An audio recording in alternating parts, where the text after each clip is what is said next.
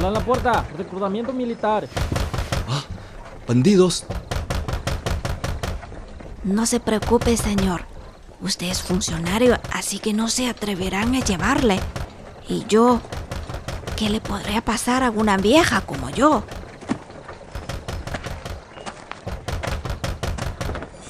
¿Estás sorda? ¿Por qué tardas tanto en abrir la puerta?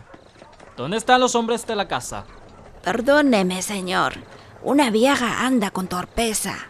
Podría mostrar más respeto a una señora de edad avanzada, capitán. ¿Quién eres? Soy funcionario del ayuntamiento de Huazhou. Me llamo Du Fu.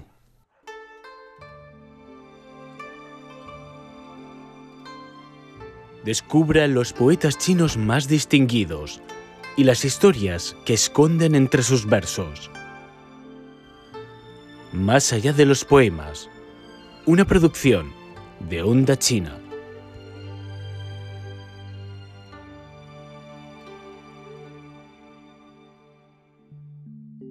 El próspero imperio de Tu Fu. En el año 744, Li Pai abandonó Chang'an, capital del imperio Han, llevando consigo sus sueños destrozados y una suma de indemnización de despido otorgada por el emperador Xuanzong. Li Pai continuaría su viaje por China tomando licor, creando poemas y entablando amistad con todo tipo de personas. Uno de sus nuevos amigos era Tu Fu, un poeta desconocido que era 11 años menor que Li Pai. En aquel entonces, Tu estaba preparando su segundo examen imperial con mucho entusiasmo. Años más tarde, Tu Fu recordaría los momentos que pasó con Li Pai en su poema, pero digamos los días bebiendo y cantando como locos. Competimos en liberar el cuerpo y el alma sin frenos. En los ojos de Tu Fu, Li Pai era tan radiante como una estrella de rock. Li Pai, por su parte, trataba a todos sus amigos con igual sinceridad y entusiasmo, y consideraba a Tu Fu como uno de los innumerables admiradores que lo rodeaban. Tu Fu dedicó 12 poemas a Li Pai, mientras que este solo le respondió con tres.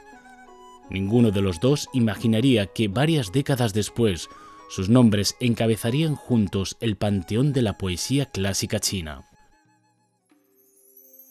Tu Fu nació en el año 712, el mismo año en que Li Longji subió al trono como el emperador Xuanzong de la dinastía Han. El monarca emprendió una gran labor para mejorar el sistema de gobernación mediante la asistencia de funcionarios capaces. En consecuencia, el imperio experimentó un periodo floreciente con una economía próspera, una fuerza militar dominante y una sociedad avanzada, lo que fomentó la atmósfera cultural del país y el respeto a los intelectuales. La explosión de la poesía clásica de China en la dinastía Han se debió en gran medida a la prosperidad de este periodo.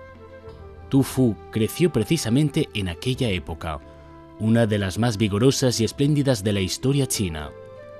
Nació en una familia de funcionarios y recibió una excelente educación en su juventud.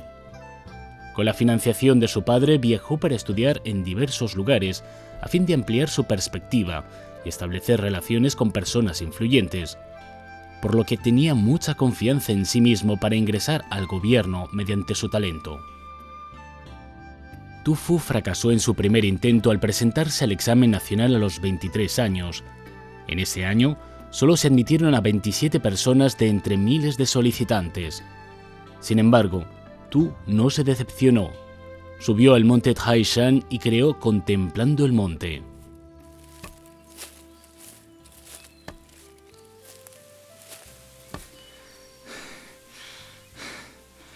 ¡Uy! ¡Qué maravilla! Estratos de nubes se agitan en mi pecho. Más allá de la mirada, pájaros retornan a sus nidos. Un día ascenderé a la cima más alta y desde allí los otros montes parecerán muy pequeños. Tu Fu todavía soñaba con subir a la cima de la vida, sin percatarse que el imperio Han había alcanzado su esplendor y empezaría a decaer hasta colapsar. En la segunda mitad de su gobernación, el emperador Xuanzong, satisfecho y orgulloso de sus éxitos, se entregó a los placeres mundanos. Pasaba la mayor parte del tiempo con su concubina favorita, Yang Yuhuan, y delegaba los asuntos políticos en el primer ministro Li Linfu, quien se ocupó en sabotear la comunicación entre el emperador y los funcionarios leales y aptos con el objetivo de monopolizar el poder. En el año 747, Li Linfu protagonizó una farsa. Ah, eh, a propósito, ¿cómo va el proyecto de selección nacional especial de talentos que propuse? Su Majestad, los súbditos de todo imperio elogiaron su sabiduría y bondad al conocer que Su Majestad abrió el acceso a todos por igual, lo que permite que los talentos puedan participar en la elección final en la corte sin tener que pasar los exámenes de diversos niveles. Miles de personas vinieron a Chang'an para solicitar los puestos. ¿Cómo resultó? ¿Cuántos hemos elegido? Felicidades a Su Majestad. No hemos elegido a ninguno. ¿Cómo es posible? ¿Qué celebramos si no hay ninguno aprobado? Su Majestad, esto demuestra que todos los talentos del país ya han sido empleados por el gobierno y que en la sociedad civil ya no queda ninguno. ¿No es un hecho que merece celebración? ¿Verdad? Tienes razón. Es magnífico. ¿Qué están hablando? Qué espectacular es tu danza del torbellino sogdiano. Descansa, mi amor. Prueba los liches frescos que acaban de enviarme. Su Majestad conoce bien mis gustos. Tu Fu también fue uno de los rechazados en la escandalosa y fraudulenta elección de aquel año. En aquella época, la muerte de su padre había dejado a su familia en la bancarrota. Con el propósito de preparar su acceso al círculo político, Tu Fu residió en Chang'an para entregar sin cesar sus creaciones a los altos funcionarios de la corte. Además, se dedicó a plantar hierbas medicinales para ganarse el sustento. En días difíciles tenía que pedir alimentos a los amigos. Así vivió en la capital del imperio durante una década. Por fin, un artículo suyo que alababa la ceremonia ritual de la familia real logró el favor del monarca, que le designó un cargo de bajo rango. Cuando recibió su salario el primer mes, Tufu se dirigió apresuradamente a su pueblo natal para comunicar esta buena noticia a sus familiares. Pero en casa le esperaba un duro golpe del destino.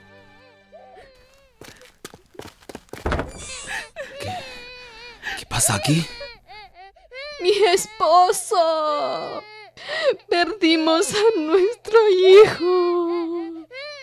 No, no, no, no, no, ¿qué ha pasado?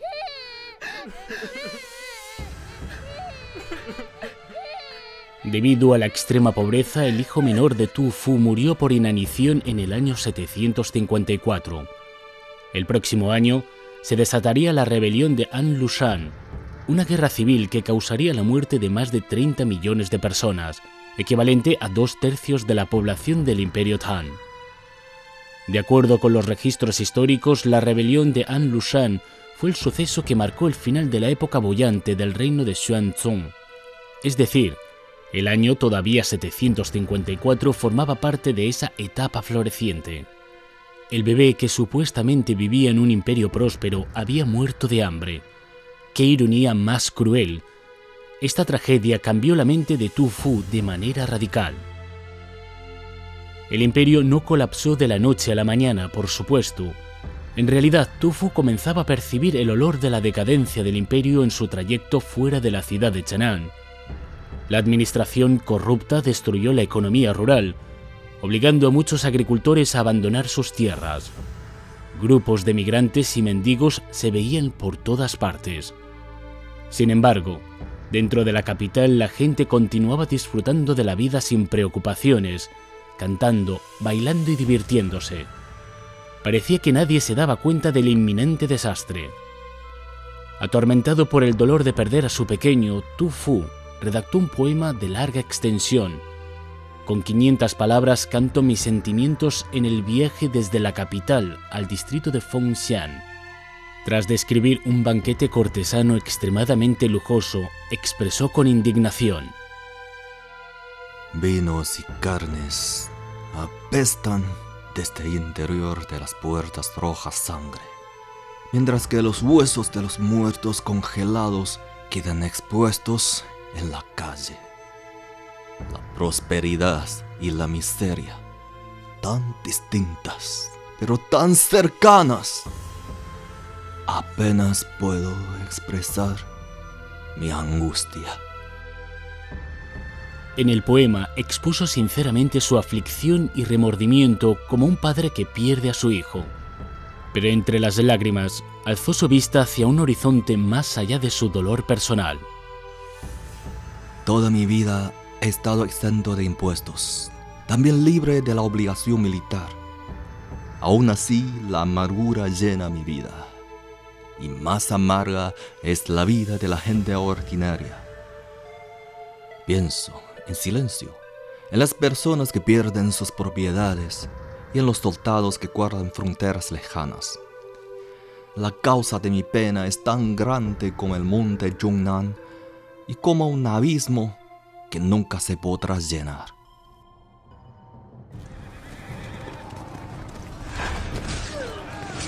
En el invierno del año 755, el caudillo militar An Lushan se levantó contra el gobierno central. Al año siguiente, Xuan Zong huyó de la capital en pánico y el príncipe heredero se proclamó como el emperador Su Zong.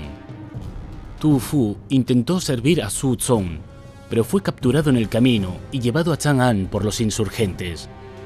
Afortunadamente, su posición en el gobierno era tan humilde que no interesaba a sus enemigos.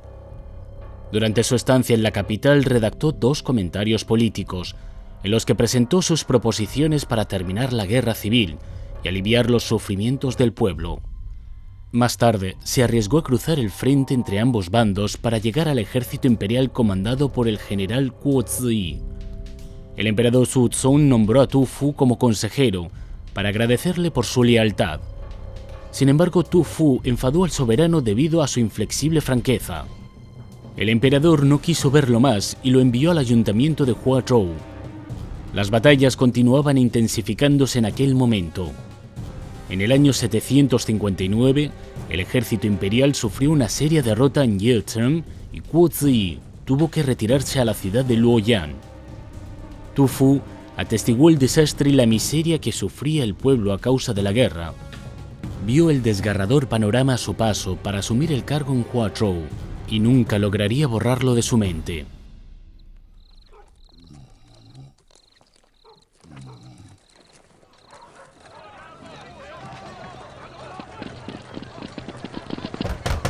Habla en la puerta. Reclutamiento militar.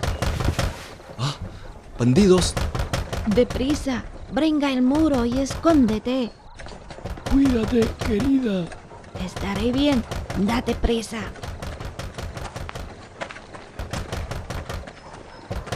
No se preocupe, señor.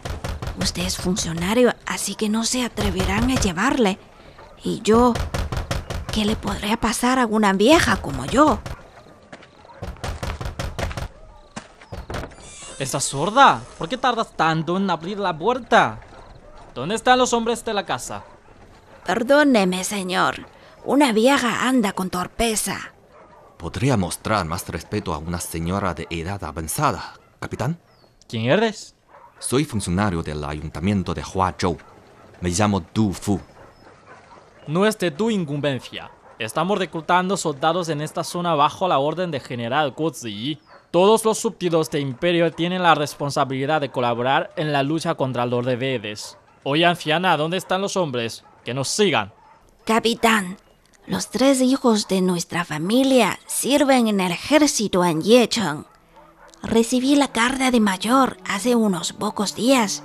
Me contó que sus hermanos han muerto en combate. El único varón en casa es mi nieto, que aún está siendo amamantado. No puede separarse de su mamá. Y la mujer ni siquiera tiene un vestido decente para cubrir su cuerpo. Capitán, teniendo en cuenta su condición, por favor, déjala en paz. No puedo. La orden es que cada familia ofrezca a una persona ya que la situación de la batalla es exigente. Ay, entonces, llévenme a mí. Aunque no tengo ninguna fuerza para combatir, podré ayudar a preparar el desayuno para los soldados si partimos ahora al frente. La señora y los soldados se fueron. Tufu pasó la noche insomne, acompañado por el sonido de sollozos de la habitación contigua. En la mañana, el señor viejo que se había fugado fue la única persona que lo despidió. Tufu odiaba a los caudillos rebeldes que provocaron la guerra civil e impusieron sufrimientos sobre la población. También odiaba el corrupto e incompetente gobierno del imperio que agravó estos sufrimientos.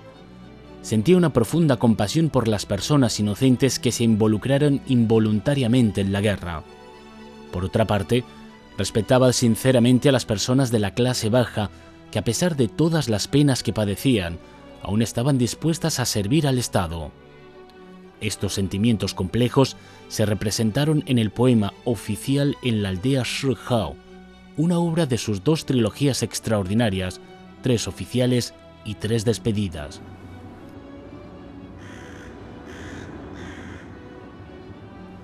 Ambas trilogías de poemas narraron las experiencias personales de Tu Fu durante su viaje de Luoyang a Huazhou.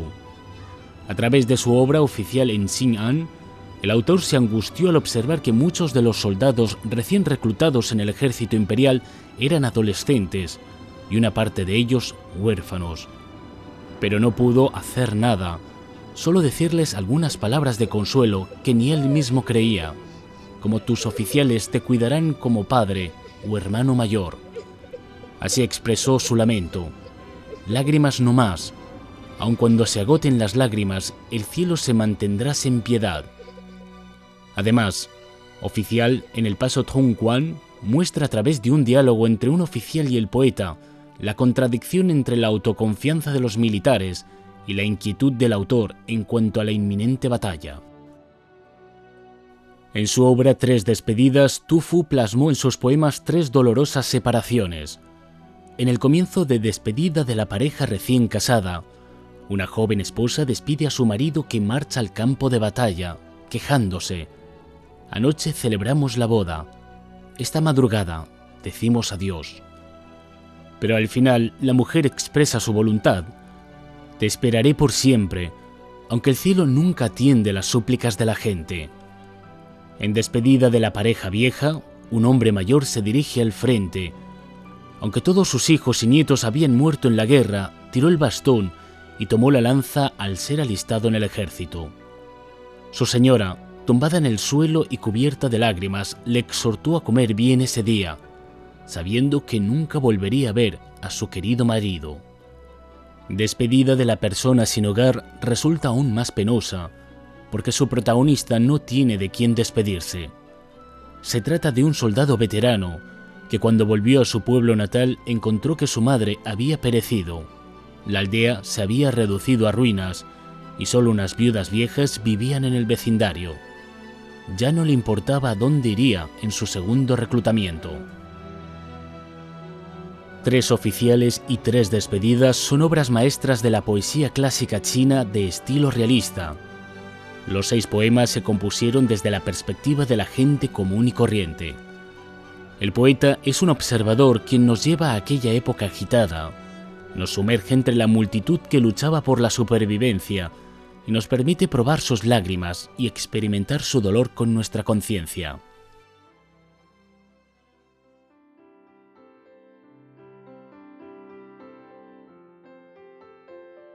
Desde entonces, Tu Fu y sus familiares nunca tuvieron una residencia fija durante largo tiempo.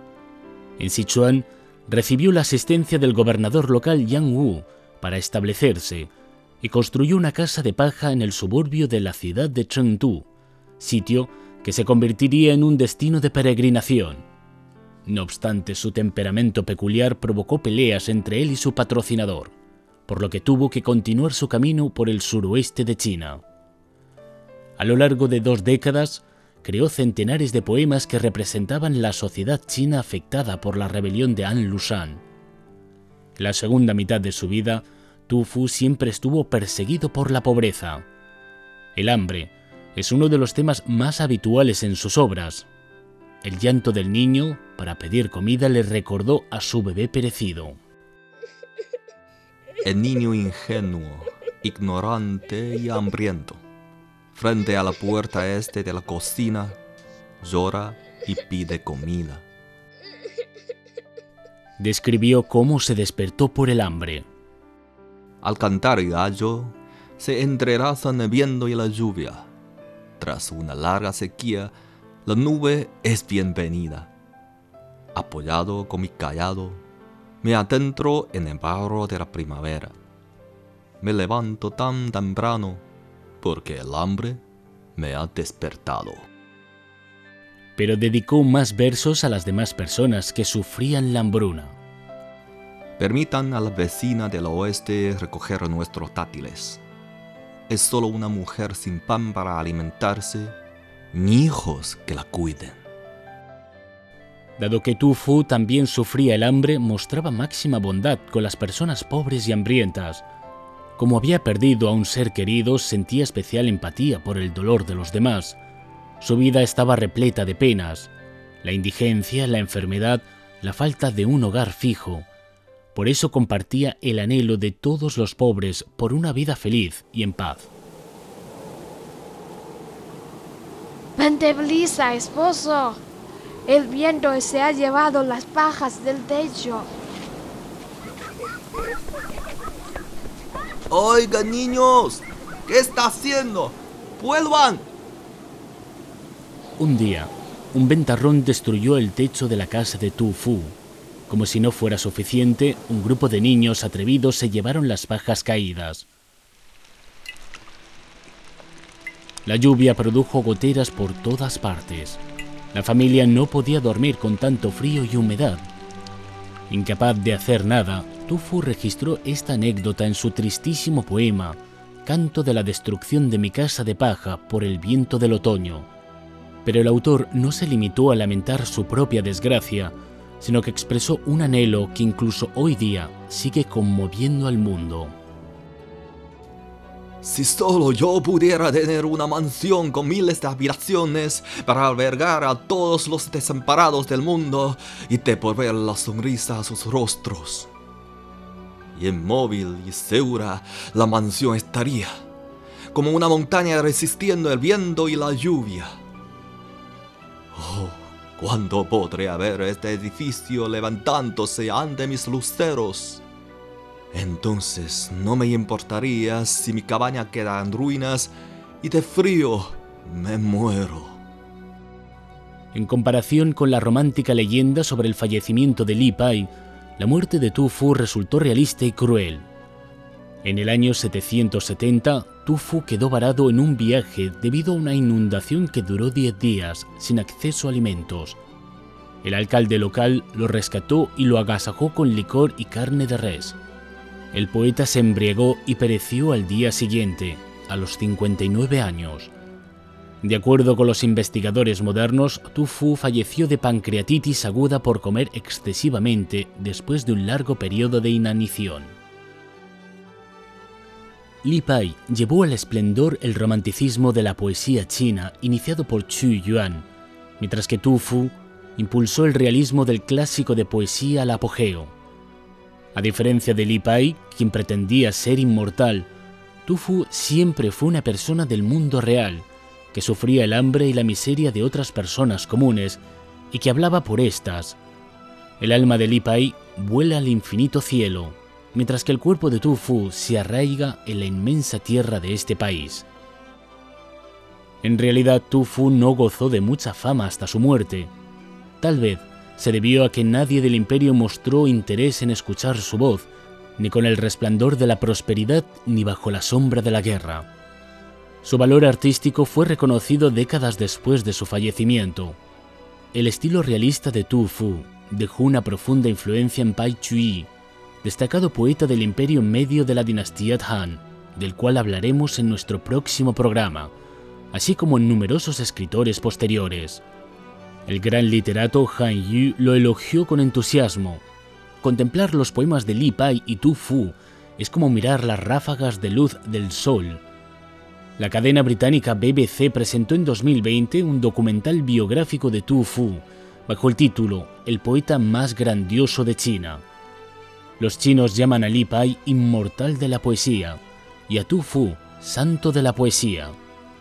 La palabra santo, aunque es un término religioso en Occidente, suele referirse a aquellas personas misericordiosas que se sacrifican por los sufridos y necesitados. El legado de Tu Fu es verdaderamente digno de este honor. Su estilo realista y su profunda sensibilidad poética han dejado una huella perdurable en la literatura china.